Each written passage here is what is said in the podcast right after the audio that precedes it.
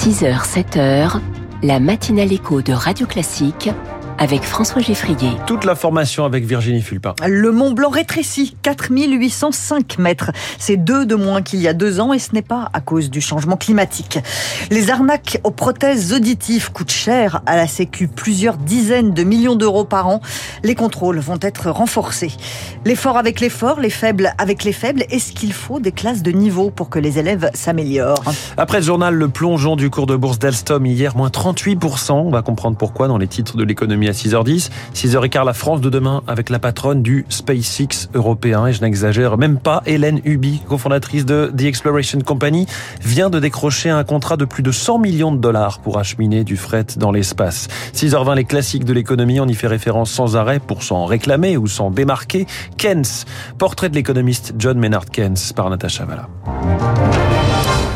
Virginie Fulpin, le Mont Blanc a perdu 2 mètres. Oui, il va falloir revoir les manuels scolaires. Le sommet de l'Europe pointe désormais à 4805 mètres. Tous les deux ans, des géomètres grimpent en haut de la montagne pour la mesurer avec satellite et drone. Ils viennent de redescendre et le verdict, c'est 2 mètres 22 de moins qu'en 2021. Cécile Taffin est présidente de l'Union nationale des géomètres experts. Elle faisait partie de l'expédition. Est-ce qu'on peut dire que si le Mont Blanc rétrécit, c'est encore à cause du réchauffement climatique? C'est vraiment un raccourci qui est trop trop rapide. Les glaciologues nous l'ont bien expliqué. Par exemple, un paramètre comme le vent euh, joue énormément sur la façon dont se comporte la neige et quelle forme va avoir la calotte euh, glaciaire. Après, c'est sûrement là cette année la traduction d'un été euh, assez chaud et sec. Hein. Je pense qu'on l'a tous ressenti, mais il est tout à fait possible qu'on ait une altitude plus haute dans, dans deux ans. Cécile Taffin avec Johan Tritz. Depuis le début des mesures du Mont Blanc, sa hauteur fluctue entre 4805 et 4810 mètres.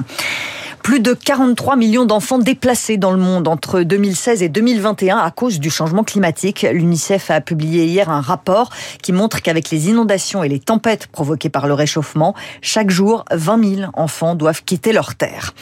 Le gouvernement va payer les factures d'eau des habitants de Mayotte. Il faut dire que l'eau courante est coupée deux jours sur trois depuis cet été à cause d'une sécheresse historique. Donc jusqu'au mois de décembre compris, l'État prend les factures en charge et de nouvelles distributions de bouteilles d'eau vont avoir lieu dans les semaines qui viennent. L'assurance maladie veut en finir avec les fraudes aux prothèses auditives. Des ordonnances de complaisance, des prothèses facturées à la sécurité sociale alors que les patients ne les ont jamais eues. Les arnaques se multiplient depuis que les audioprothèses sont prises en charge à 100% par la Sécu et ça coûte très cher, plusieurs dizaines de millions d'euros par an. Les contrôles vont donc être renforcés pour traquer les escrocs, Nina Droff.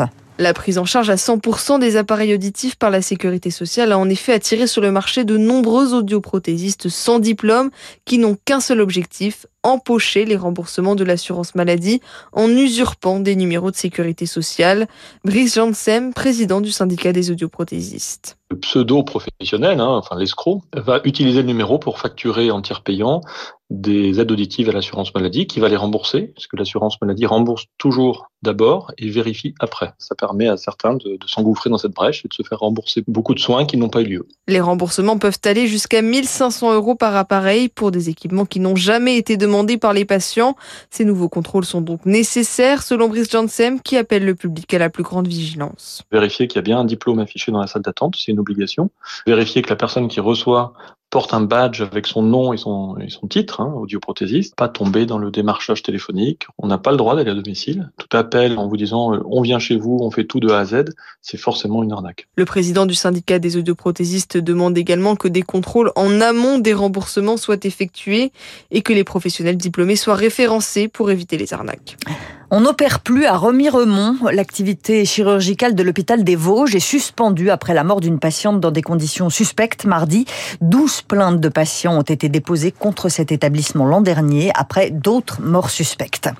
Nous n'avons pas choisi ce métier pour vous faire subir cette violence et être maltraitants. Un millier de soignants ont signé une tribune dans le journal Le Monde. Ils y dénoncent les dilemmes éthiques intenables auxquels ils sont confrontés, faute de lits et de professionnels. Radio Classique 6h04, les fausses alertes à la bombe se multiplient dans les écoles. Mais rien qu'hier, huit écoles ont dû fermer à Grenoble à cause d'une fausse alerte à la bombe. Depuis le début de l'année, il y en a eu 160 en France, à chaque fois de fausses alertes. Éric Henry est délégué national du syndicat Alliance Police Nationale. Les forces de l'ordre s'épuisent à devoir intervenir à chaque fois. les forces de sécurité ne doivent prendre aucun risque. Donc immédiatement, c'est évacuation de l'établissement scolaire, des démineurs qui viennent, souvent avec aussi des chiens renifleurs, qui euh, inspectent l'intégralité des établissements scolaires. Ça prend du temps, ça mobilise un grand nombre de fonctionnaires de police, ça inquiète évidemment le personnel enseignant, le personnel de direction, les parents. Et pendant qu'on est là en train de sécuriser les lieux, en train de lever euh, le doute, eh ben, les collègues ne sont pas ailleurs, ils, n'exercent pas d'autres missions. C'est dommageable, extrêmement dommageable. Jamais je n'avais connu un tel scénario, c'est-à-dire une telle recrudescence de, de, de, de faits similaires en peu de temps. Une fausse alerte, une école qui ferme et des cours en moins, ça n'aide pas à relever le niveau des élèves en français et en maths. Gabriel Attal donne huit semaines à une commission d'experts pour lister les mesures destinées à améliorer le niveau. Le ministre de l'Éducation nationale voudrait par exemple organiser des groupes de niveau en français et en maths au collège. Marie Durubella est spécialiste des politiques d'éducation. Pour elle, ça aggraverait les inégalités. Il y a beaucoup de recherches hein, sur les effets des classes de niveau et globalement, ça va accroître les écarts entre les élèves, c'est-à-dire que les plus faibles qui vont être regroupés entre eux, en général, vont progresser moins que s'ils étaient tirés par des élèves de meilleur niveau. À l'autre bout de la distribution, les meilleurs entre eux peuvent progresser un peu plus. Et donc l'écart entre les deux va être accru et le niveau moyen va pas monter parce que ce que vont perdre les plus faibles est beaucoup plus important que le petit gain que peuvent en tirer les plus forts. Marie Durubella avec Anaeo. Le site Colbert de l'Université d'Aix-Marseille reste ouvert aujourd'hui. Des effectifs de police vont être postés en permanence sur le site pour la sécurité des étudiants face au trafic de drogue organisé juste à côté. L'Ukraine veut renforcer sa défense antiaérienne. Oui, une frappe russe a tué 51 personnes hier à Groza, un petit village de l'Est ukrainien. Et le ministre des Armées dit qu'il a besoin de plus de défense antiaérienne. La frappe russe unanimement condamnée en Occident et par l'ONU. Pendant ce temps-là, Vladimir Poutine analyse les raisons du crash de l'avion à bord duquel Yevgeny Prigogine a trouvé la mort. Aucun impact externe sur l'appareil, dit-il, mais des morceaux de grenades ont été trouvés dans le corps des, victimes. Prigogine, l'ancien chef de la milice Wagner, a préparé sa mutinerie avortée contre la Russie grâce à des images satellites commandées en Chine. Le groupe paramilitaire avait une vraie puissance de renseignement, Marc Tédé. Ces satellites fournissent des images avec une précision de 75 cm, de quoi suivre chaque jour des positions ennemies partout dans le monde sans être repéré. Le chef de la milice Wagner espérait ainsi s'affranchir du renseignement russe, explique l'ancien directeur du renseignement militaire français, le général Christophe Gomard. Prigogine ne faisait pas confiance dans ce que lui donnait comme information l'armée russe à travers le, le chef état-major des armées qui était Gerasimov. Il pouvait l'intoxiquer avec des fausses informations. Alors que là, vous avez une image figée à l'instant T de la réelle situation militaire. En mai dernier, Wagner commande aux Chinois des clichés du territoire de la frontière ukrainienne jusqu'à Moscou. Autrement dit, le parcours de Prigogine et de ses hommes un mois plus tard, lors de leur coup de force. Pékin était-il informé du projet? C'est peu probable, juge Paul Charon, spécialiste de la Chine et du renseignement à l'école militaire. A posteriori, ça paraît évident, mais dans la mesure où Wagner est un groupe très proche du pouvoir russe, de Poutine, les Chinois n'avaient pas forcément de raison de penser que ces images allaient servir à un projet de coup d'État. C'était très difficile de tirer ce type de conclusion. Certains estiment par ailleurs qu'en traitant aussi bien avec le pouvoir russe que la milice Wagner, la Chine a choisi de multiplier les sources d'informations stratégiques.